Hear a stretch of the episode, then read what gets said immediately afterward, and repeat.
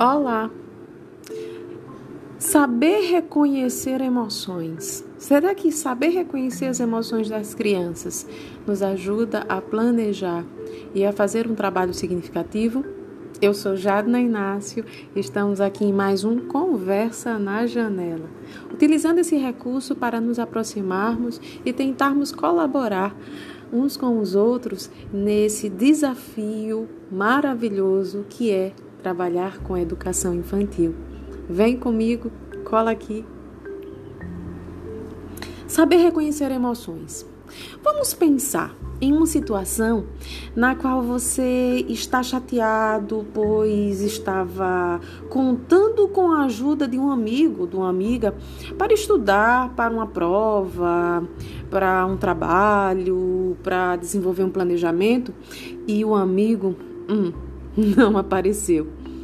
Logo em seguida, você se encontra com uma amiga, explica o que aconteceu e diz que está muito chateada ou chateada.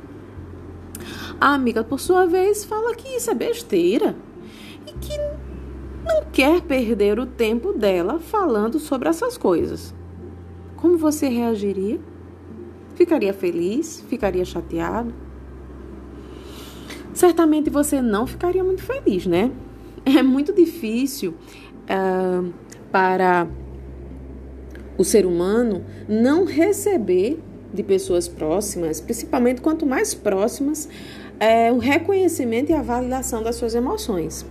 Agora, vamos pensar nas crianças pequenas, nos bebês, nas crianças bem pequenas e nas crianças pequenas.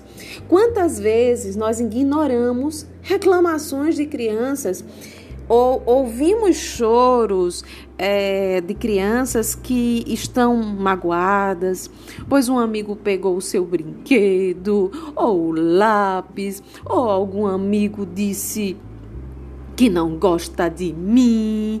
Como reagimos? Validamos a emoção das crianças ou ignoramos e menosprezamos, dizendo: que bobeira, para com isso, ô oh, menino, deixa isso pra lá.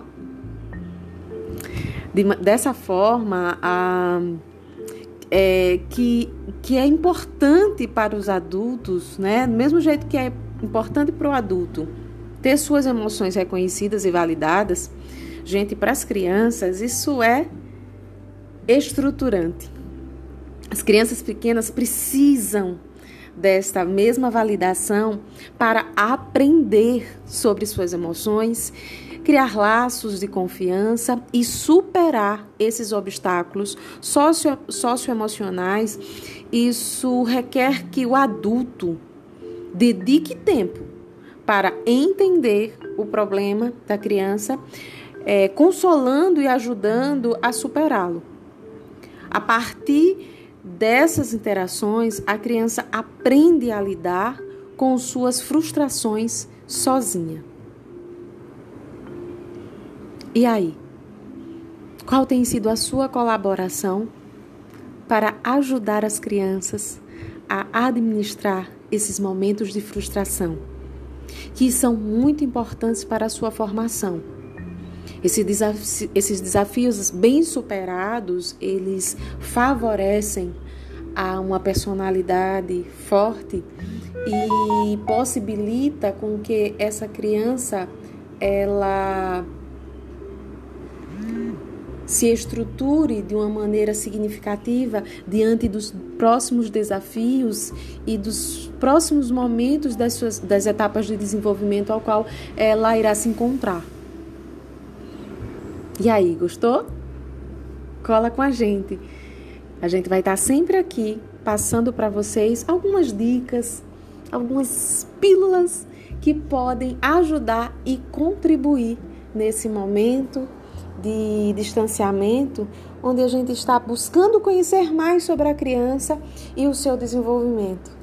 Eu sou Jadna Inácio, um beijo no coração e até o próximo Conversa na Janela.